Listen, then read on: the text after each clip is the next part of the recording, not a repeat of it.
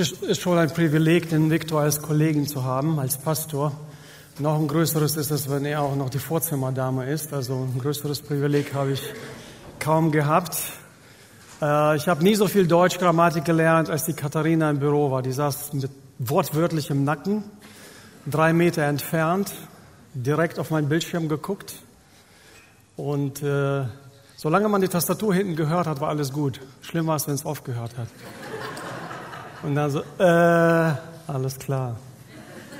Und hab, habt ihr hingehört, wie sie gesagt hat? Ja, ich sorge so ein bisschen dafür, dass alle wissen, wann sie was zu tun haben.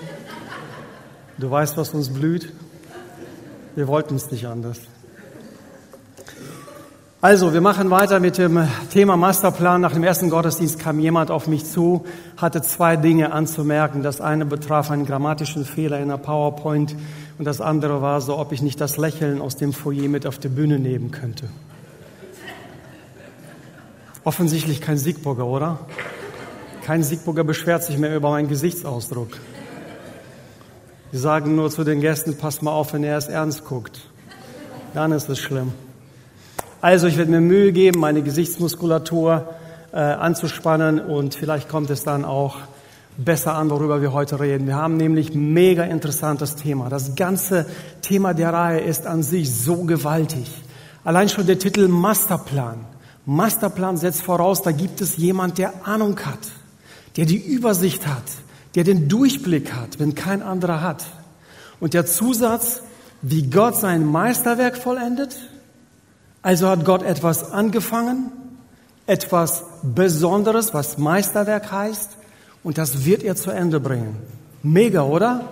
Wenn du deine Nachrichten schaust oder liest oder was auch immer, da kommt dir das oft gar nicht in den Sinn, oder? Masterplan. Unsere Regierung hat einen Masterplan. Wenn wir hören, unsere Regierung hat einen Masterplan, dann gucken wir alle weg.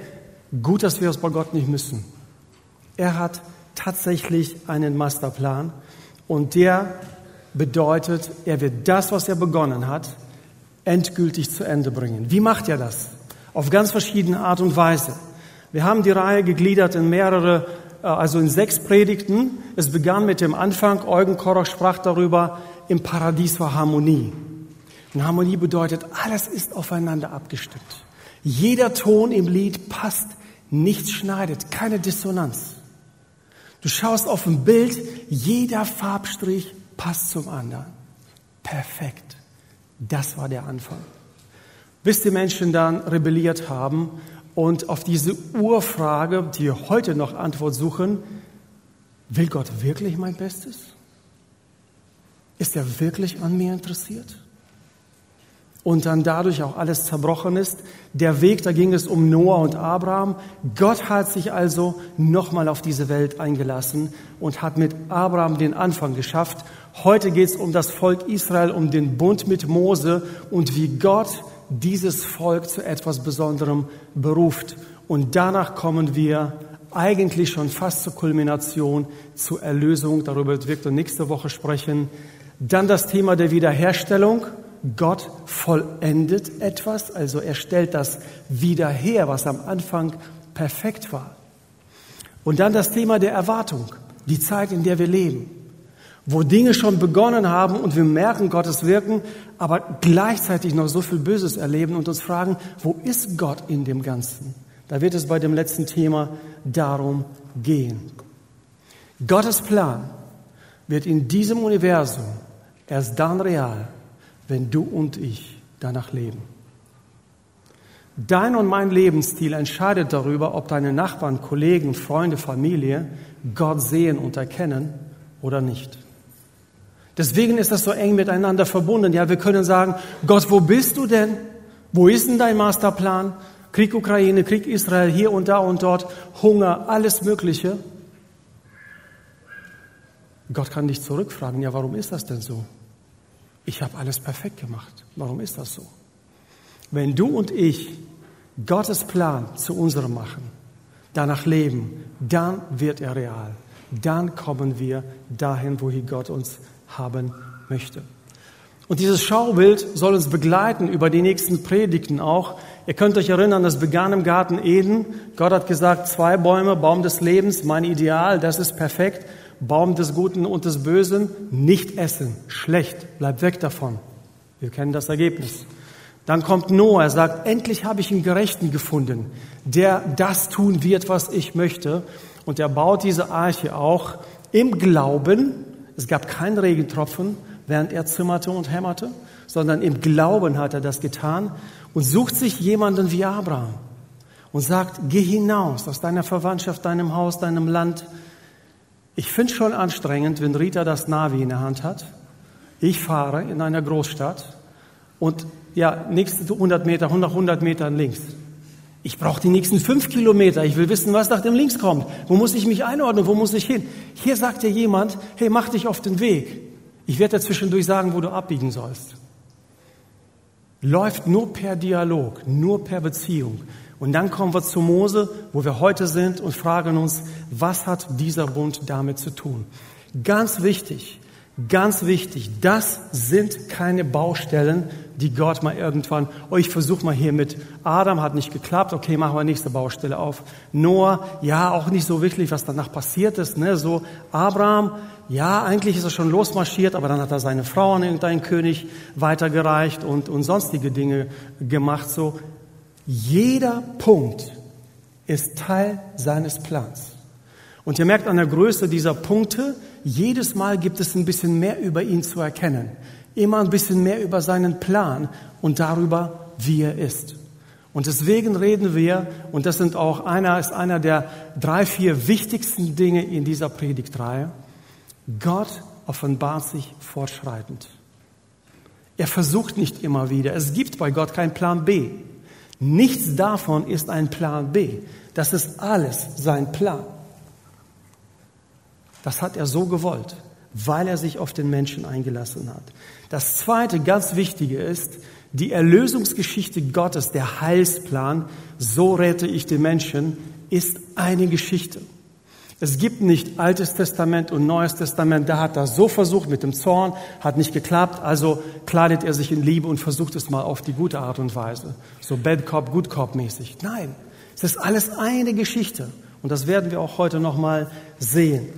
Die Beziehung, wenn wir reden über eine Beziehung zwischen Gott und Mensch, offensichtlich ist es keine Beziehung zwischen zwei Menschen. Sie basiert auf einem Bund. Und ein Bund hat eine Definition. Darüber werden wir gleich nochmal reden. Also wenn wir über eine Beziehung, wenn wir dich in eine Beziehung mit Gott einladen, dann sagen wir, da ist Gott, da bist du. Und es gibt einen Bund. Auf diesem Fundament läuft diese Beziehung. Und wir haben diese Dinge kennengelernt in den letzten Predigten. Gott initiiert immer den Bund. Gott sucht sich den Vertragspartner aus. Gott legt die Konsequenzen fest. Und eigentlich bleibt nur für den, seinen Bundespartner zu entscheiden, gehe ich mit oder gehe ich nicht mit. Auch darüber werden wir gleich nochmal vertiefen. Ganz wichtig, Gottes Geschichte ist immer eine Geschichte. Ein Gott, ein Volk, ein Plan, eine Erlösung. Alles im Vollpaket. Und so begann die Geschichte mit Adam und Eva. Zwei Bäume im Garten. Es gibt es sein Ideal, den Baum des Lebens und diesen Baum des Guten und Bösen. Und er sollte davon nicht essen. Warum hat Gott das gemacht? Wollte er ihm ein Beinchen stellen? Wollte er ihn irgendwie versuchen? Nein. Wir wissen, jede Beziehung basiert auf Vertrauen. Jede Beziehung, jede gute Beziehung basiert auf Vertrauen. Und dieses Vertrauen mussten Adam und Eva beweisen. Und genau darüber sind sie ja gestolpert. Diese Urfrage, will Gott wirklich mein Bestes? Hat er wirklich mich im Auge? Daran sind sie gescheitert. Also alles baut auf dem Vertrauen und das war die Situation, der sie nicht standgehalten haben. Und deshalb kam es zu diesem Sündenfall, zu der Rebellion und das Böse, die Sünde zog wie eine schwarze Wolke in unser Universum ein und wurde zu unserer Realität. Und seitdem tragen wir diese Krebsflecken an uns, die Sünde, die uns innerlich und äußerlich zerfrisst, wenn wir keine Lösung dafür haben. Und dann hat er jemanden gefunden, den Noah, der gerecht bezeichnet wird, und hat gesagt, dir gebe ich noch mal eine Chance, deiner Familie, baue diese Arche, leg los. Die Herausforderung war, es gab keinen Regentropfen, gar nichts. Er wurde belächelt und, und, und verspottet. Da war kein, kein, kein Schimmer von Regen. In diesem Glaubensgehorsam, achtet bitte auf das Wort, Glaubensgehorsam, tat er all diese Dinge. Weil wir als westliche Gläubige, wir, wir können ganz schnell unterscheiden, ich glaube und ich tue. Im biblischen Sinne geht das gar nicht. Glauben, zu glauben heißt zu tun, das, was ich glaube. Und oft spielt man die gegenseitig aus, so Abraham war ein Glaubensheld und Mose war so ein, naja, so ein Gesetzesmensch, brauchte immer nur Paragraphen und Checklisten. Überhaupt nicht. Beides waren Glaubensmenschen. Ganz wichtig. Und er lässt sich auf ihn ein, nicht auf ihn. Was Besonderes beim Noah-Bund ist, er macht den nicht nur mit den Menschen, sondern mit der ganzen Lebenswelt. Mit allen.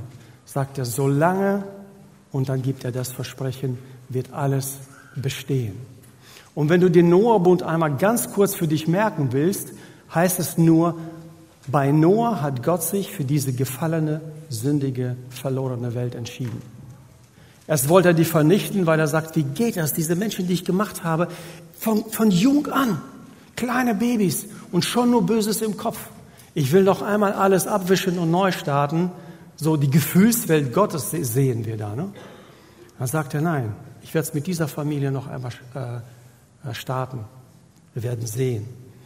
Und nachdem die Arche dann auf die, äh, äh, ankommt auf der Erde, so Noah rauskommt mit seiner Familie, opfert er Gott.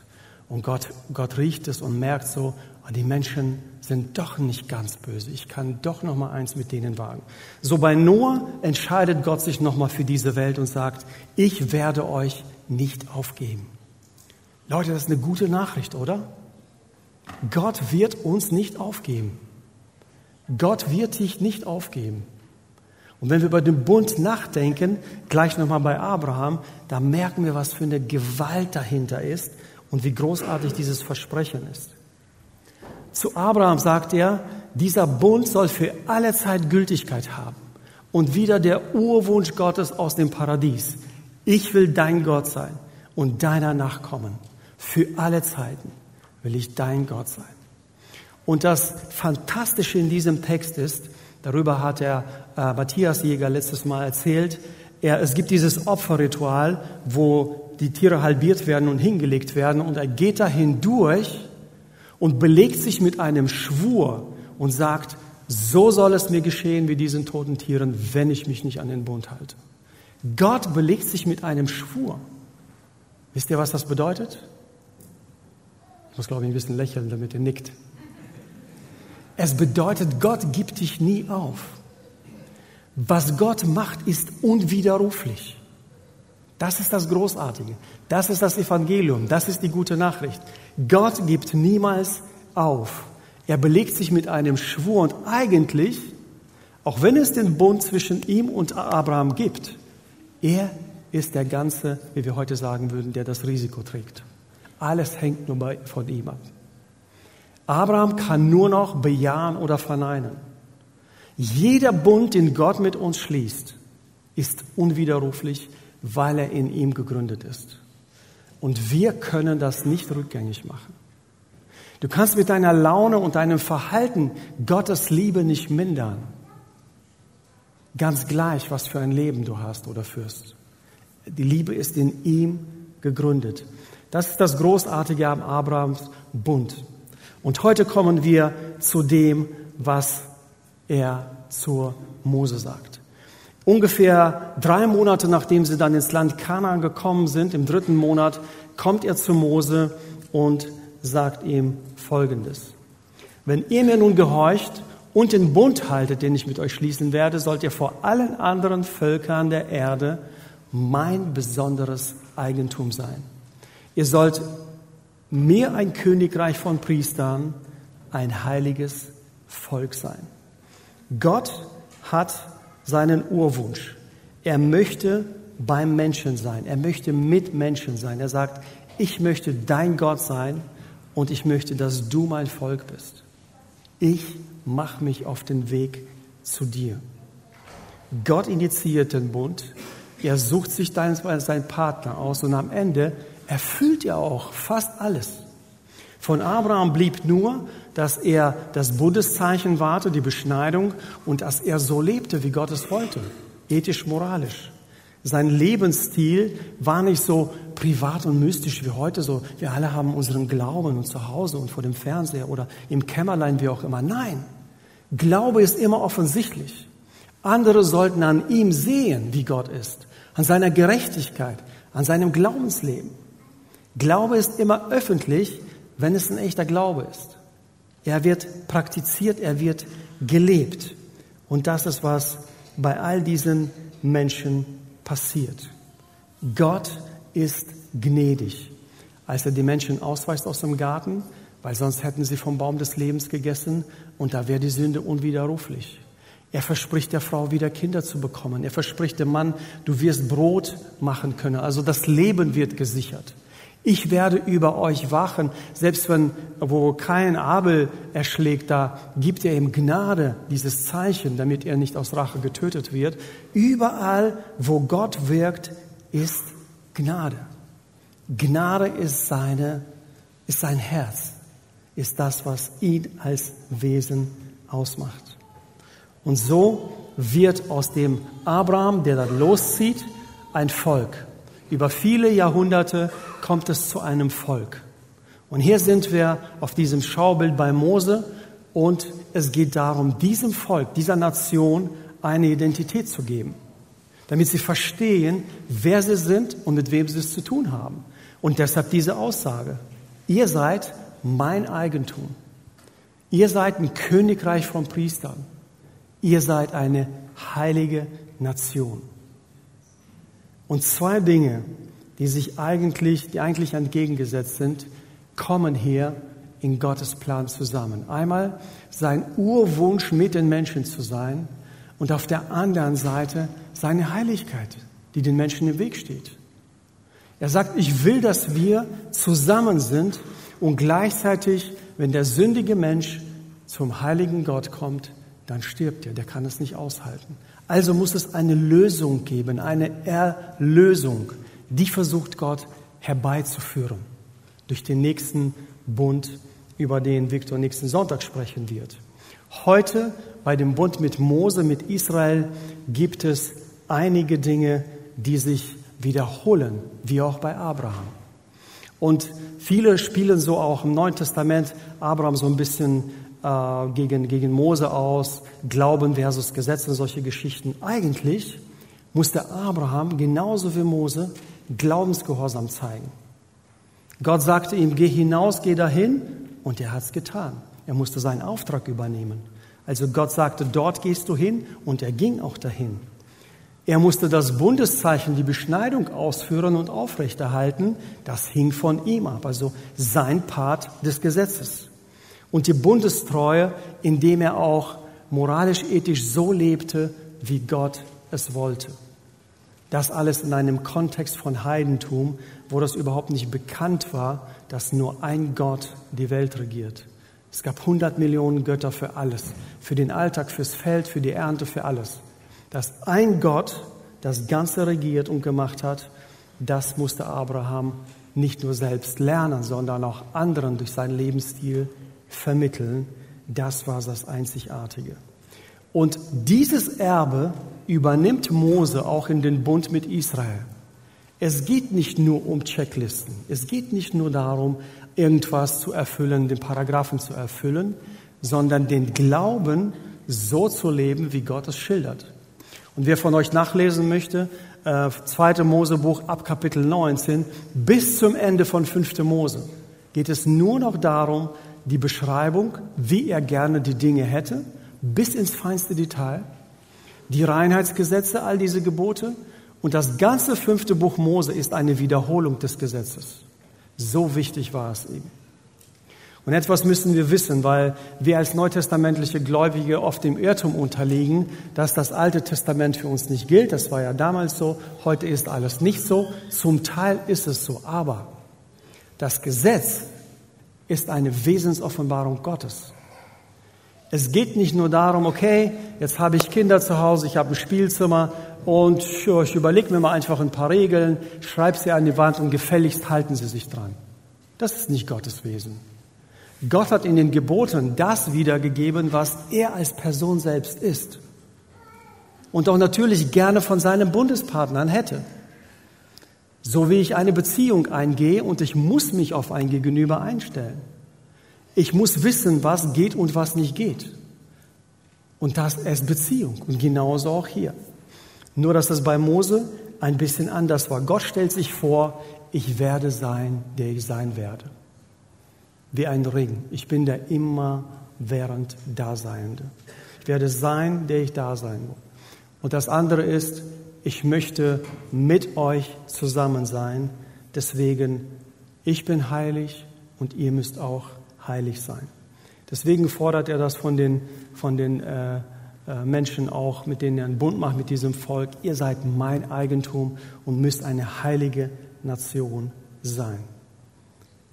Nicht, weil er Lust darauf hatte, sondern das Ziel war, dass andere heidnischen Völker, wenn sie auf Israel schauen, sehen, okay, die leben so, die tun das, also muss deren Gott so und so sein. Wir sollten ein Schaubild dafür sein, wie Gott wirklich ist. Das war die Absicht. Und deshalb mussten sie heilig leben. Deshalb mussten sie das tun, was Gott sagte. Ihr sollt mein Eigentum sein, ein Königreich von Priestern und eine heilige Nation. Und das ganze Volk sagte, wir wollen genauso tun, wie der Herr gesprochen hat.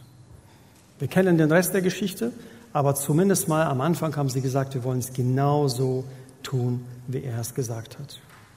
Und so wird noch einmal ein paar Dinge deutlich, die wir über den Bund wissen müssen. Der Bund ist etwas, was unwiderruflich ist von Gottes Seite. Er hat alles erfüllt. Und die menschliche Seite, die kann sich nur entscheiden, möchte ich in diese Beziehung eintreten zu diesen Konditionen oder nicht. Ebenso wie wir uns für unsere Partner oder Freunde entscheiden. Will ich in diese Beziehung oder möchte ich nicht? Ähnlich überlässt er seinen Bundespartnern diese Entscheidung. Aber, und das ist das Geniale, das ist das, worauf wir uns stützen dürfen, uns zurücklehnen dürfen. Gott ist nicht willkürlich. Gott ist beständig. Und er erfüllt es nach und nach. Es gibt keine Möglichkeit, da irgendetwas zu tun. Wir Menschen haben keinen Einfluss darauf. Motiviert durch seinen Wunsch, ich möchte mit den Menschen leben und durch seine Heiligkeit geht er diese Beziehung ein mit dem Volk Israel. Dadurch entsteht zum Beispiel der Opferkult. Ja, es fing ja schon im Paradies an. Die Menschen sündigen, sie entdecken plötzlich Scham. Sie entdecken, dass sie nackt sind. Woher kam das? Die Beziehung ist zerbrochen. Zwischen Mann und Frau, zwischen den Menschen und Gott, zwischen den Menschen und dem Reich, das sie eigentlich bauen sollte. Das ganze Universum, so schien es zumindest, wurde zu einem reinen Chaos. Und in dieses Chaos, Gott hat, sich, hat keine Angst, sich die Finger schmutzig zu machen. In dieses Chaos lässt er sich nieder und sagt, ich werde wie bei einem Puzzlespiel jedes Puzzleteilchen raussuchen, sauber machen, einfügen, bis das Bild komplett ist. Bis ich das wiederhergestellt habe, was kaputt gegangen ist. Insofern, wenn wir uns äh, fragen, was ist die Bedeutung von dem Bund mit Mose, also zum einen hat es die Aufgabe, Sünde zu entdecken. Bei Abraham war das noch kein Thema, bei Noah war das auch noch kein Thema. Hier durchs Gesetz wird ziemlich deutlich. Und wenn du ein, ein Nest des Vogels siehst, heb es auf, tu es zurück. Und wenn du den Ochsen deines Nachbarn siehst, dann bring es zurück, behalte es nicht für dich. Jemand, der jemand tötet, soll getötet werden. Also da wurden, also für uns heute nicht verständliche Gesetze, aber zu dem Zeitpunkt wurde etwas aufgerichtet, was eigentlich das Leben der Menschen regelte und aufzeigte, was Sünde ist. Niemand weiß, zum Beispiel du fährst eine Straße, da ist kein Schild, also kannst du fahren, wie schnell es ist. Sobald ein Schild erscheint, weißt du, über 70 ist Sünde. Gibt ein Knöllchen oder ein Bild oder was auch immer. Und so ist das Gesetz des Mose, das Gott Mose gegeben hat, etwas Offenbarendes. Es zeigt den Menschen, dass sie Erlösung brauchen. Es zeigt ihnen auch gleichzeitig, dass sie das nicht so halten können, wie das Gesetz es sagt. Sie schaffen das nicht.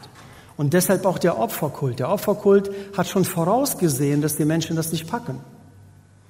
Und so hat das Gesetz von Mose im Prinzip zwei große Dinge. Einmal die Sünde offensichtlich zu machen und auf der anderen Seite einen Weg anzubieten, daraus zu kommen. Aber dieser Weg ist daran gescheitert, dass das Herz des Menschen steinern war.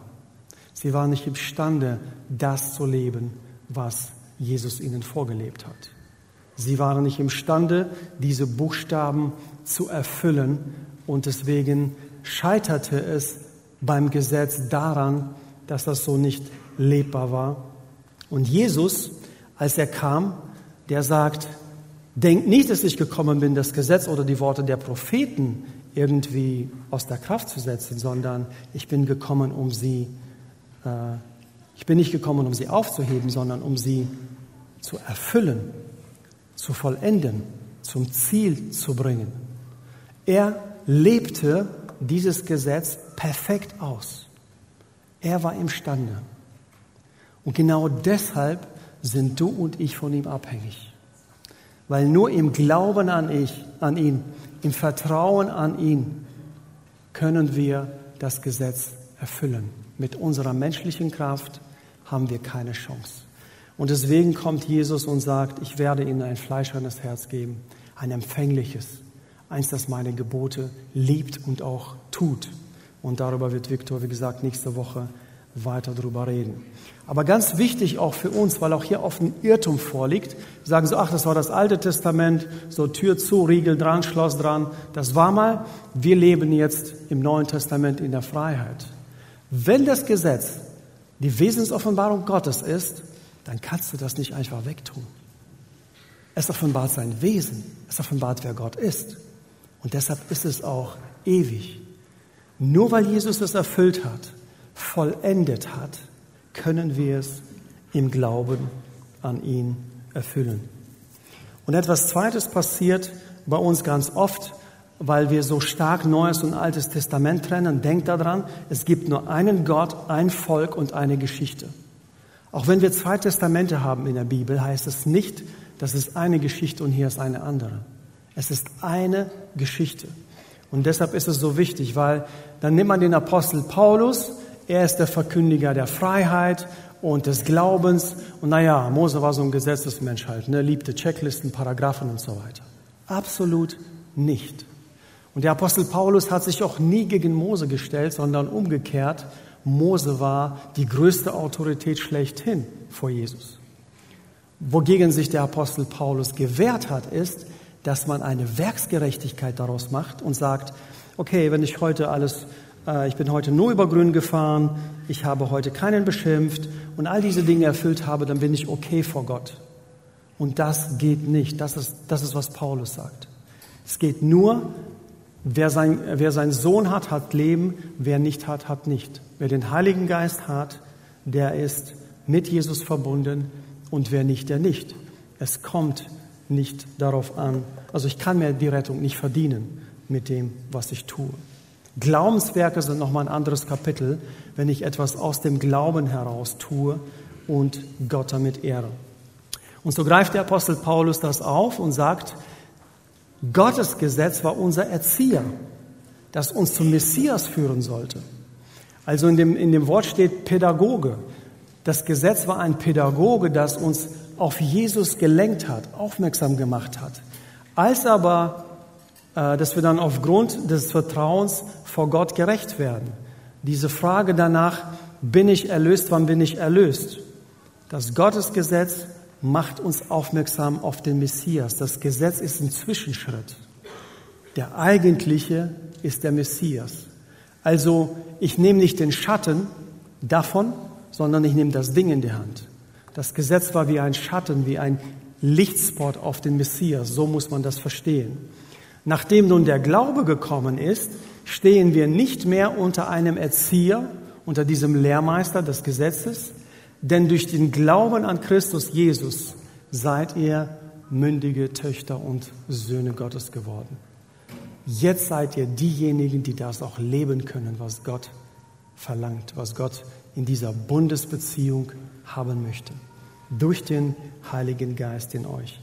Nur so viel dazu, weil oft, ja einfach Irrtümer vorliegen an dieser Stelle und man oft den einen gegen, gegen das andere ausspielt. Ist aber ganz wichtig. Gott hat sich nie korrigiert. So wie er den Bund mit Noah, mit äh, Abraham, mit äh, Mose, mit David, es waren alles aufbauend. Es waren keine Korrekturen, sondern ein Ausbau dessen, was er den Menschen vermitteln wollte. Und daher auch, wenn wir in einer Beziehung mit Gott leben, müssen wir verstehen, dass wir abgesondert sind, um Gott durch unseren Lebensstil in dieser Welt zu repräsentieren. Zurück zum Anfang. Gottes Plan realisiert sich in dieser Welt nur, wenn du und ich das leben, was wir glauben. Wenn Menschen, die mit Gott nichts anfangen können, für dies alles zu abstrakt ist, uns sehen als Gemeinschaft, wie wir miteinander leben, was wir tun, dann gewinnt es für sie eine Bedeutung und eine Realität. Und deshalb können wir uns noch und nöcher über Masterpläne und Vollendung des Meisterwerkes unterhalten. Wenn wir nicht Teil dieses Plans werden, wenn wir nicht das leben, was wir glauben, dann schaden wir Menschen, ganz offen gesagt, mehr als wir helfen. Und lasst uns ganz ehrlich sein. Manche Menschen kommen zu uns nicht genau wegen mir und wegen dir, weil wir an der und der Stelle geheuchelt haben, weil wir an der und der Stelle gar nicht das gelebt haben, was wir glauben. Menschen haben oft kein Problem mit Christus, sondern ein Problem mit Christen. Mit Christen, die das nicht leben, was sie behaupten zu glauben. Gottes Plan wird in diesem Universum nur dann real und hier in Siegburg, wenn du und ich das auch leben. Wenn mein Leben in der Woche sich nicht von dem unterscheidet, wie von anderen, deinen Nachbarn, Kollegen und sonstigen, dann, dann schaden wir dem Plan Gottes. Nochmal zurück zu unserem Schaubild. Wir sind heute hier. Gott offenbart sich nach und nach bei Noah sagt, bei Adam sagte, ich habe eine perfekte Welt geschaffen, halte das Vertrauen zu mir, ist nicht passiert. Er sucht sich Noah und sagt, okay, die Welt ist jetzt verdorben, die ist böse, aber ich entscheide mich dafür, ich bleibe dran. Und dann sucht er sich Abraham, jemand, also Menschen, die ihm auch gehorchen, die auch das tun, was er sagt. Und aus Abraham entsteht ein Volk und Mose bringt, ist der Träger des Gesetzes von Gott her für das Volk. So ungefähr können wir uns diesen Masterplan vorstellen. Über die nächsten drei Predigten werden wir noch weitere Stückchen dieses Planes erkennen. Aber ganz wichtig für heute, für dich zu mitnehmen. Gott widerruft sich nicht. Gott hat alles von sich abhängig gemacht, nicht von dir. Du kannst deinen Bund nicht rückgängig machen. Du kannst deinen Bund, du kannst nicht, du kannst dich nur entscheiden, ich gehe mit dir oder ich gehe ohne dich. Ich werde Teil deines Plans oder ich habe meinen eigenen Plan.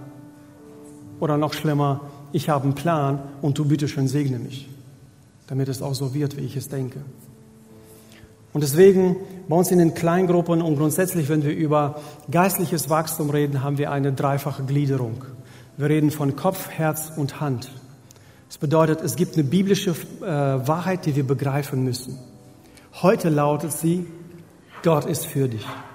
Gott hat alles getan, um den Weg zu dir und von dir zu ihm möglich zu machen. Und dann ist die Frage, was macht das mit deinem Herzen? Bist du bereit zu antworten? Bist du bereit zu sagen, ich will dein Bundespartner werden? Ich will mich deinen Geboten unterordnen? Ich weiß, dass am Ende willst du das Beste für mich und ich will Teil deines Plans werden oder nicht. Und dann die Frage der Hand, wie geht es praktisch für mich weiter?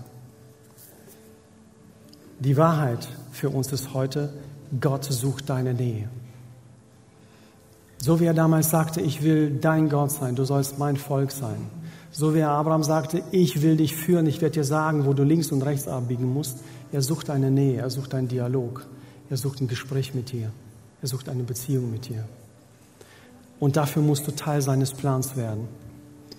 Du kannst dich nicht daneben hinstellen und sagen, ja, aber irgendwie habe ich meinen Plan, du kannst es ja auch segnen, das ist ja an sich eigentlich nicht schlecht. So nein. Gott lässt sich nicht manipulieren. Du kannst nur Teil von ihm werden, nur in eine Beziehung mit ihm eintreten, wenn du bereit bist, sein Bundespartner zu werden. Das machen wir in unseren äh, Eheschließungen immer deutlich. Es geht um einen Ehebund und deswegen ist er nicht auflösbar. Deswegen ist Gottes Ideal ein Mann, eine Frau für Leben lang und nichts dazwischen, weil er das selber in seinem Wesen so lebt. Und deshalb werde, du bist Plan, du bist Teil seines Plans. Es gibt nur eine Erlösungsgeschichte, Teil derer du werden kannst. Was macht es mit deinem Herzen, wenn du siehst, Gottes Handeln ist reine Gnade?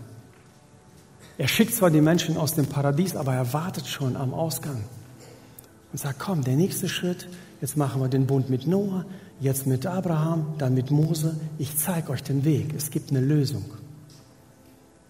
Werde Teil seines Plans. Gott ist auf dem Weg zu dir. Wenn du das so hörst, ja, irgendwann im Alten Testament hat Gott gesagt, ich will dein Gott sein, du willst mein Volk sein. Das ist schön. Toll für die Leute. Nein, Gott ist auf dem Weg zu dir, wenn er noch nicht angekommen ist. Die Frage ist, bist du schon auf dem Weg zu ihm?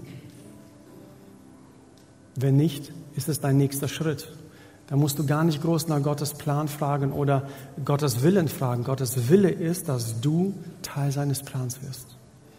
Dass du in die Beziehung mit ihm eintrittst und diese lebst. Gott ist treu und das bedeutet, er ist für dich. Das, was er in Jesus gemacht hat, es gibt keinen Vergleich. In all den Multiversen, die es geben soll, was auch immer. Es gibt keinen Vergleich zu diesem Gott, der selbst Leiden auf sich nimmt, der selbst alles erfüllt, was eigentlich von uns gefordert war. Und wenn es dein Herz bewegt, dann stellst du dir die nächsten Frage, was bedeutet das praktisch? Praktisch bedeutet, erkenne an, Gott hat einen Plan. Gott hat einen Masterplan und der lautet, ich will mein Meisterwerk vollendet. Und zu diesem Meisterwerk gehörst du.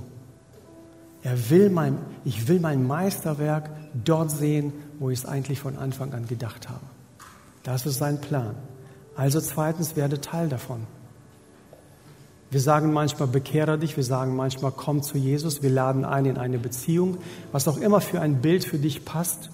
Es bedeutet, ich komme zu ihm, ich bekenne ihm meine Schuld, ich erkenne ihn als meinen Retter an, weil ich weiß, ich bin erlösungsbedürftig. Weil ich weiß, alleine ohne ihn werde ich nie dort ankommen, wo ich eigentlich sein möchte. Weil da so viel Segen auf mich wartet, weil da Liebe auf mich wartet. Und deshalb entscheide dich danach auch für den dritten Schritt. Zeige anderen den Plan. Lade andere ein mit in diesen Plan. Das ist Gottes Wille für dich. Das ist Gottes Wille für uns. Gott segne uns.